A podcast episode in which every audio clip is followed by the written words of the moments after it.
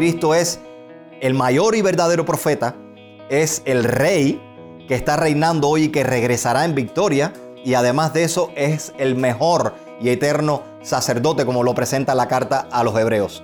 En él se dan los tres ministerios y por eso es el fundamento perfecto, como dijera el mismo Pedro, la piedra angular.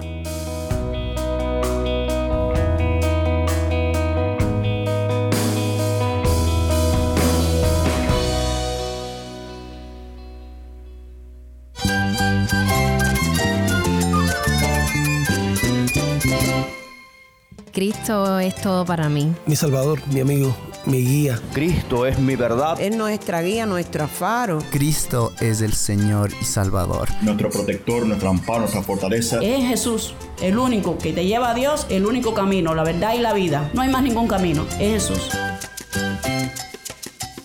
Estás escuchando a El Faro de Redención, Cristo desde toda la Biblia para toda Cuba y para todo el mundo.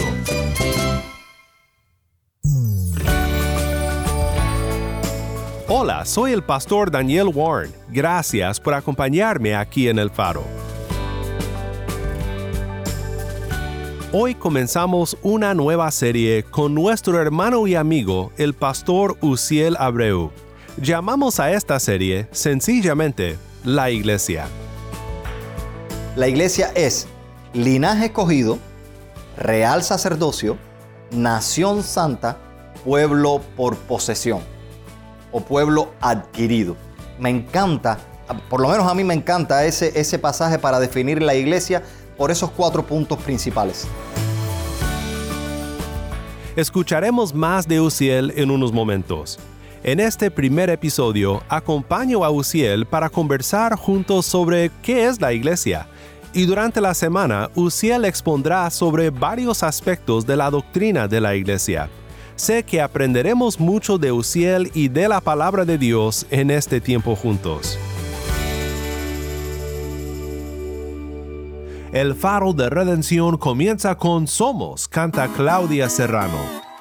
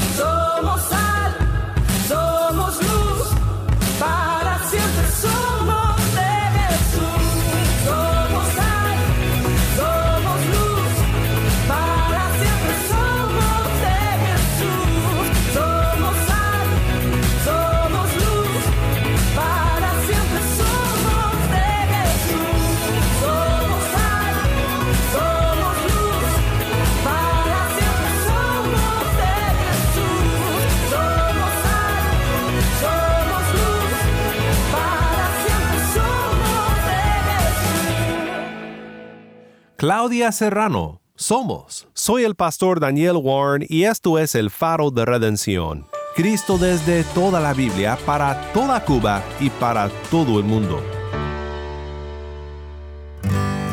Estamos nuevamente en La Habana, Cuba, con nuestro fiel amigo y participante, casi miembro del equipo del Faro de Redención, el pastor Uciel Abreu. Uciel es pastor en Los Pinos Nuevos, Habana Vieja, y siempre me encanta tener estas conversaciones que tenemos aquí en el Faro sobre importantes temas, uh, sobre la doctrina y sobre la vida cristiana. Uciel, muchas gracias por acompañarnos nuevamente aquí en el Faro. Muchísimas gracias a ustedes, Dan. Siempre es una oportunidad tremenda poder no solo disfrutar de una conversación contigo, sino también de alguna manera servir para que el pueblo de Cuba reciba la palabra del Señor. Amén. Pues hoy estamos en una serie tratando con el tema tan importante de la iglesia del Señor Jesucristo. Todo lo que hacemos en el faro tiene un fin principal y es apuntar hacia Cristo. Y también debo recordarte, por si no lo he hecho recientemente, y es que el faro no es una iglesia. El faro no es tu iglesia. Donde sea que tú nos escuchas, donde sea que sintonizas el faro, deseamos que te involucres, que te unas a una iglesia local, una iglesia que predique el Evangelio, una iglesia donde Cristo es exaltado y donde su cuerpo, su iglesia es edificado en la fe. Uciel, como pastor en Cuba, me encanta tener esta oportunidad para platicar contigo sobre el tema de la iglesia del Señor Jesucristo. Y creo que podemos comenzar con una pregunta muy básica. ¿Qué es la iglesia? Bueno, Dan, eh, con respecto a esta pregunta que me acabas de hacer, ¿qué es la iglesia? Es eh, una pregunta que yo asumo siempre con mucha discreción por dos cosas. Primero, hay tendencia siempre a, hacer un reduccionismo, a simplificar el concepto de la iglesia. Y segundo, hay tendencia a entender que la iglesia es lo que hacemos Mm, y no precisamente, valga la redundancia, lo que somos. Entonces, eh, me encantaría responderte primero a esa pregunta con, digamos, el concepto más sencillo que yo pudiera eh, ofrecer con respecto a esta realidad. Y pudiera decir entonces que la iglesia es todos los redimidos por Cristo de todas las épocas y todo lugar hasta su regreso. mm. Entonces, estaríamos incluyendo en la iglesia a personas, digamos bíblicamente, que están en la historia del Antiguo Testamento y que no vieron al Cristo hecho hombre, sin embargo, sí creyeron en ese, en ese Mesías que iba a venir. Dicho de otra manera, un buen amigo, pastor en Callajaos, aquí en Cuba, Henry, me, me dijo en algún momento, Uciel, viéndolo de otra manera, la iglesia es aquellos que en tiempos de el Antiguo Testamento, o sea, antes de Cristo, creyeron en el Cristo que iba a venir. aquellos que en tiempos de Cristo le vieron, conversaron y creyeron en él. Y aquellos que en nuestros tiempos creímos, creemos que él vino para salvación y que regresará. Entonces, resumiendo, la iglesia no es otra cosa que todas aquellas personas que han creído y están en Cristo desde el comienzo hasta que Cristo regrese. Creo que esta es una aclaración muy importante porque muchas veces pensamos en la iglesia del Señor Jesucristo como aquel grupo o aquella categoría de creyentes que creyeron después del día de Pentecostés. Pensamos en el día de Pentecostés como la fundación de la iglesia. Podríamos decir en cierta manera que hubo una diferencia ah, que se realizó a partir de, de ese día cuando Pedro predicó el primer sermón cristiano y muchísimos llegaron a la fe en el Señor Jesucristo. Pero e- es muy cierto lo que tú dices, que aunque hayan diferencias entre el pueblo de Dios bajo el pacto antiguo y el pacto nuevo, ah, todos los creyentes en el Señor Jesucristo, ya, ya sea por promesa o por su cumplimiento, ah, deben de considerarse como parte del pueblo de Dios y como parte de su eclesía, de su iglesia. Así es.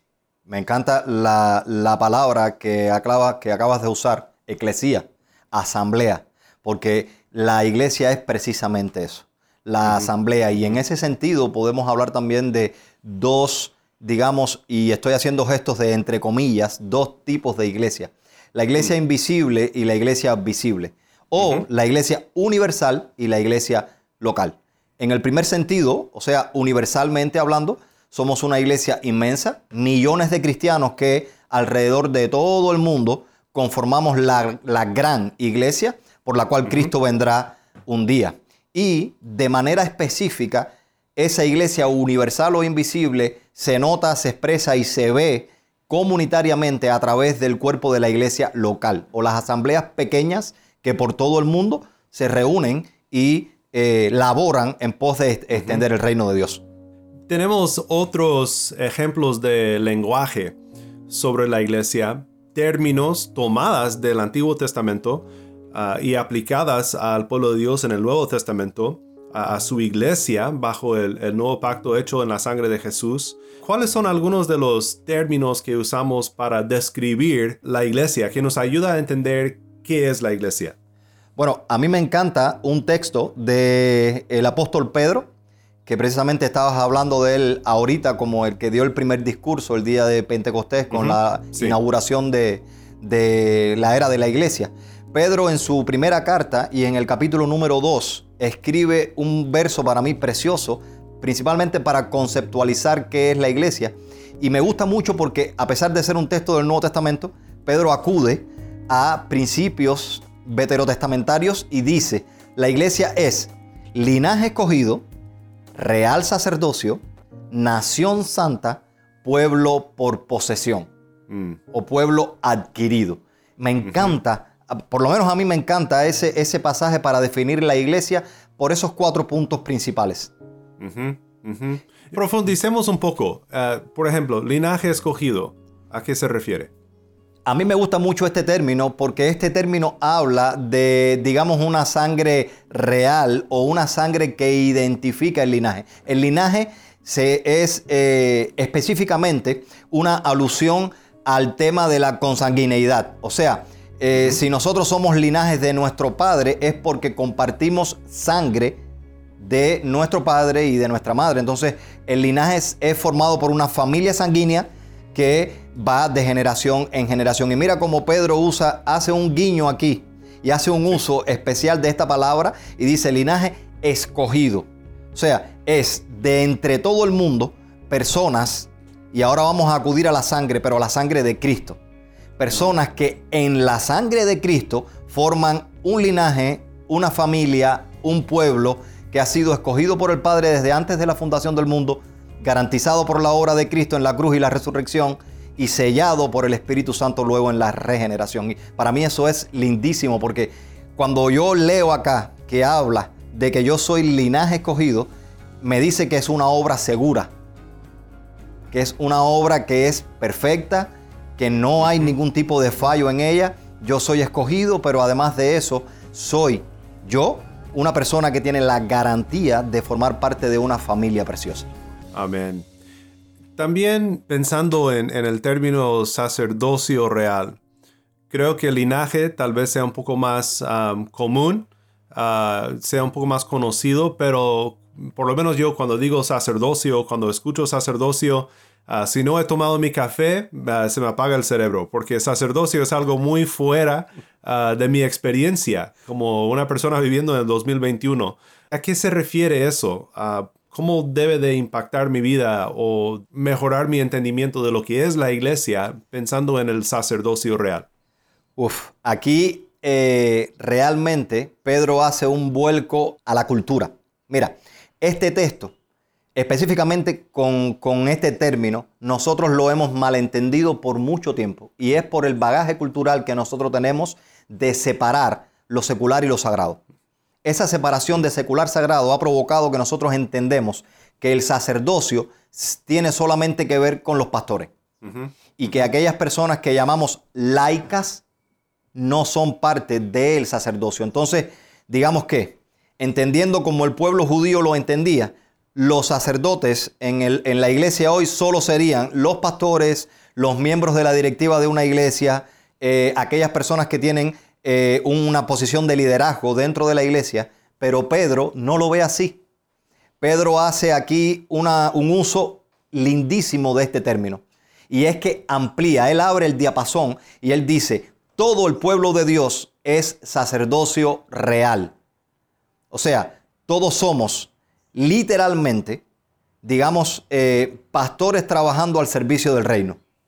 Entendiéndolo de esa manera, lo que está hablando Pedro es de el sacerdocio o el servicio sacerdotal de todos los creyentes. Vamos al Antiguo Testamento rapidito y un, un segundo nada más. el trabajo de los sacerdotes en el Antiguo Testamento era garantizar que el pueblo adorara Sí. correctamente a Dios en todas las áreas de la vida y además de eso dirigir y guiar al pueblo de Dios en esa adoración. Ese es el trabajo que cada cristiano hoy tiene que hacer. Amén. Creo que Nación Santa, por ejemplo, acabas de regresar a, la nación de Israel en su contexto en el Antiguo Testamento bajo el pacto antiguo. Era una nación, ah, pero para pasar rápidamente por ese término de Nación Santa, creo que debemos de recordar que ah, contiene la idea de una separación ah, en el sentido de una manera distinta de vida, una distinta manera de vivir. Ah, pero también nación es interesante aquí porque es una nación, la iglesia, internacional. Ah, yo pienso en cómo esto fue profetizado en Salmo 87, donde dice, en los montes santos están sus cimientos. El Señor ama las puertas de Sión, hablando de Jerusalén, de, de- de la nación de Israel en aquel día. Pero mira cómo continúa. Cosas gloriosas se dice de ti, oh ciudad de Dios. Mencionaré a Egipto, enemigo del pueblo de Dios Israel, y a Babilonia, otro enemigo, entre los que me conocen. A Filistea y Tiro con Etiopía, de sus moradas se dirá, este nació allí. Me gusta pensar en este salmo como el salmo del nuevo pasaporte del creyente. Puede ser que tú hayas nacido en Argentina, puede ser que hayas nacido en California o en Cuba, pero para cada cual que por la fe viene a Jesús, su pasaporte no dice Cuba, no dice California, no dice China, dice Sión, dice Jerusalén, dice la iglesia del Señor Jesucristo. Allí es nuestra ah, nacionalidad espiritual. Amén. Pero aquí usa el, el último término. Creo que deberías de desarrollar esto porque dice pueblo por posesión. Y realmente esto creo que nos lleva a- al Evangelio y a la raíz de lo que es la iglesia del Señor Jesucristo. Porque, como bien mencionaste, es pueblo por pos- posesión o también pueblo adquirido. ¿Qué fue lo adquirió la iglesia? Precisamente, eh, este, este término yace bajo la sombra del término anterior, a- anterior, nación santa. Podemos referirnos a ese pueblo formado de todos los pueblos de la tierra, personas que forman esta familia. Santa porque estamos siendo santificados por el Espíritu también a la sombra de la ley, o sea, la ley se usa para nuestra santificación, es santa, justa y buena. Pero ahora este término pueblo por posesión yace bajo esa realidad, porque nosotros creemos que por nuestras obras nos podemos san- santificar y que por nuestras obras podemos ser salvos. Y la realidad es que esto apunta a una obra completamente divina. Cuando dice que somos pueblo por posesión, es porque nosotros mismos no podíamos salvarnos. Y precisamente estoy 100% de acuerdo contigo en que es un, un, digamos, un- una línea directa con el Evangelio. Y es que somos pueblo por posesión, porque literalmente la obra del Dios Trino es la obra que es válida para hacer de nosotros, digamos, eh, personas que son salvos por la fe. Esa fe Mm. no nos pertenece. Efesios 2.8, Ujú. so- sois salvos por medio de la fe y esto no de vosotros, es don de Dios, no por obras para que nadie se gloríe. Entonces cuando hablamos de que somos pueblos por posesión, es porque Dios mismo nos tomó de en medio del lodo cenagoso del pecado en donde nos encontrábamos y Él, haciendo válida su elección desde antes de la fundación del mundo, por la obra de Cristo garantizó en su muerte, en su vida santa y en su resurrección, y es bueno eh, en- enfatizar el hecho de que Cristo vivió una vida santa. Siempre hablamos de la muerte y la resurrección, pero nos olvidamos de la vida de Cristo, y es la vida de Cristo la que nos da el mérito de, de justicia después en su muerte y en su resurrección. Y por último, la obra del Espíritu Santo en nosotros. Él dijo, todo tranquilo, el Espíritu les va a sellar, les va a regenerar, va a cambiar nuestro corazón, nos va a abrir los ojos, como a veces también decimos, y eso es venir a fe. ahí estamos siendo poseídos por Dios y lo, lo importante de eso es que la Biblia en algún sitio, no recuerdo ahora la cita, pero dice que tiene a su pueblo Dios en la diestra de su justicia. Y a mí me gusta hacer un paralelo ahí. Cristo está a la diestra de Dios. Entonces yo siempre digo, la diestra de Dios, ahí está Cristo, entonces Cristo es la diestra de su justicia. Nuestra justicia está en Cristo. Y por eso es que nosotros Amén. tenemos que decir que somos pueblo por posesión únicamente por gloria, mérito y honra del Dios Trino. Amén, estoy muy de acuerdo, Uciel, con esto y doy gloria a Dios por lo que acabas de decir, que nuestra justicia es la justicia de Cristo. Es el único fundamento sobre la cual esto que llamamos iglesia puede ser fundada. Sabes que muchas veces las personas quizás fuera de la iglesia tienen un mal concepto de lo que es la iglesia, piensan que el pastor Daniel o el pastor Uciel ah, han fundamentado un movimiento sobre sus propios deseos, sobre sus propias ambiciones, ah, solo quieren hacer una plataforma ah, o una plataforma para, para discursar y ser vistos como sabios, pero realmente el fundamento no somos nosotros. El fundamento no somos los, los ministros o los pastores. El fundamento es Cristo y esto es esencial. A mí hay un, hay un texto en la escritura que me gusta mucho para establecer eh, el diálogo a raíz de saber lo que es el fundamento de la iglesia. Nosotros ya hablamos de lo que, de lo que somos y somos precisamente lo que hablábamos porque hay un fundamento debajo que establece nuestra seguridad. Y ese fundamento Pedro, y volviendo de nuevo al mismo Pedro, lo dijo una vez y Cristo le dijo cara a cara, mira, eso tú no lo dijiste porque te vino así, eh, porque se te ocurrió, te lo reveló mi Padre. Y es que estaban hablando los, los discípulos en ese momento con Cristo y Cristo les dice, oye, ¿quién dice la gente que soy yo? Y ellos dicen, bueno, unos dicen que, que Elías, otros dicen que otra persona, otros dicen que otros de los profetas. Y Cristo entonces dice, bueno, ahora a mí me interesa saber quiénes dicen ustedes, mis discípulos, que soy yo. Y Pedro, impulsivo como siempre, responde de una manera literal, pero de una manera además preciosa porque fue revelado por el Padre. Pedro le dice, tú eres el Cristo, el Hijo del Dios viviente. Y sin hacer mucha te- teología profunda sobre este pasaje, que es muy rico, estudiándolo en los idiomas originales, Cristo le dice, mira, esto que tú acabas de decir es una verdad tremenda y sobre esa verdad, o sea, sobre mí mismo, sobre Cristo, voy a fundar mi iglesia. Yo soy el fundamento de la iglesia. Esa realidad de que tú eres el Cristo y hay que hablar aquí de la realidad de, eh, de lo que significa Cristo, porque Pedro no le dice tú eres Cristo usando Cristo como sustantivo, sino el Cristo usándolo como adjetivo. Cristo viene de la palabra en hebreo, esta palabra griega viene de la palabra en hebreo en, el, eh, en hebreo en el Antiguo Testamento, Mesías, que significaba ungido. Y hay varias cosas ahí elementales con esto. Solamente las personas que eran ungidas en el Antiguo Testamento eran los reyes, los sacerdotes y los profetas. Y qué curioso que en el Antiguo Testamento eh, a estas personas se le ungía por separado.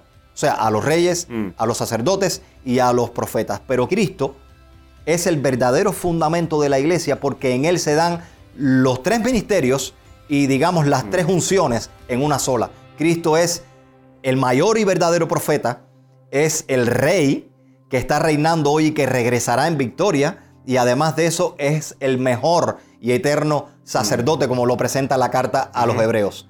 En él se dan los tres ministerios y por eso es el fundamento perfecto, como dijera el mismo Pedro, la piedra angular. Amén.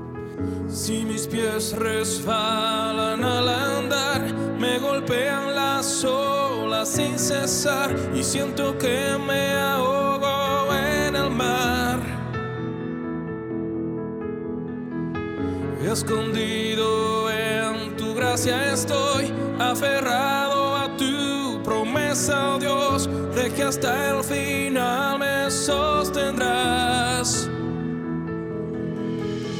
La roca de mi salvación, la roca fiel,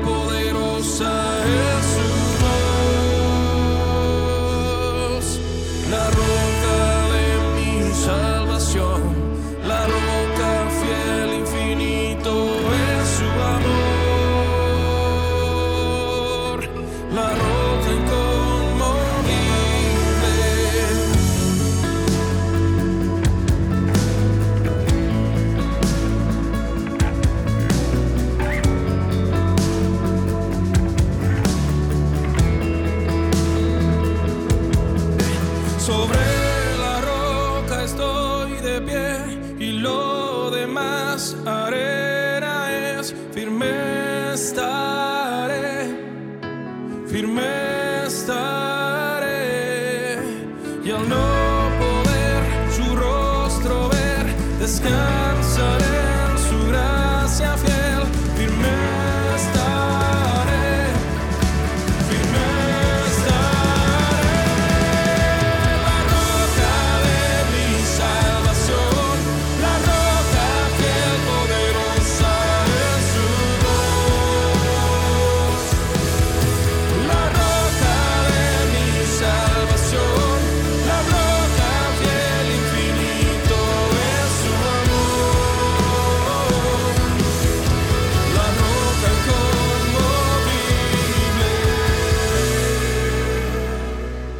La roca inconmovible canta para su gloria. Soy el pastor Daniel Warren y esto es el faro de redención. Para terminar nuestro tiempo pensando en este tema de la iglesia, le pedimos a Uciel que orara por la iglesia, en Cuba y en todo el mundo. Señor, te agradecemos por este programa, te agradecemos por la oportunidad de una vez más de hablar de quizás lo que algunos piensen que son doctrinas básicas, pero muy importantes y extremadamente, Señor, necesarias en nuestros días. Ruego porque la iglesia en Cuba, Señor, pueda entender su verdadera identidad, porque entendiendo, Señor, nuestra identidad, eso va a traer frutos enormes para tu reino. Entonces, ayúdanos, Señor, a encontrar en tu palabra cuál es nuestra verdadera identidad como asamblea, como pueblo tuyo, como linaje escogido. Y ayúdanos también, Señor, a vivir conforme a esa identidad. Levanta a tu iglesia en Cuba, Señor. Permite que tu iglesia en Cuba sea una iglesia cristocéntrica, enfocada en el Evangelio y que se mueva, Señor, a llevar tu Evangelio por las calles a toda Cuba, a todo el mundo. Te damos gracias también por el faro de redención. Te damos gracias porque su intención siempre es llevar a Cristo, Señor, a toda Cuba, Señor, y llevar también la palabra tuya a cada persona que nos escucha. Por eso ruego por toda la iglesia en Cuba, por toda la iglesia en el mundo y por cada familia que nos está escuchando y una bendición especial también para el faro en el nombre de tu precioso Hijo Jesucristo. Amén.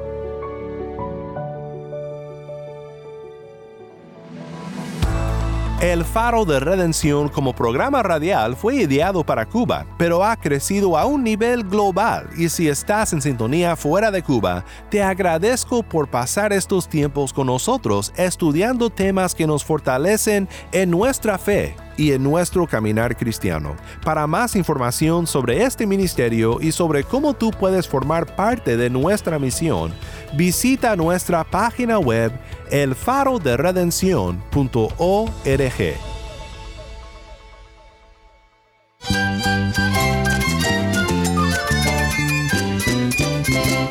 Soy el pastor Daniel Warren. Te invito a que me acompañes mañana en esta serie La Iglesia con Uciel Abreu. La luz de Cristo desde toda la Biblia, para toda Cuba y para todo el mundo, aquí en el Faro de Redención.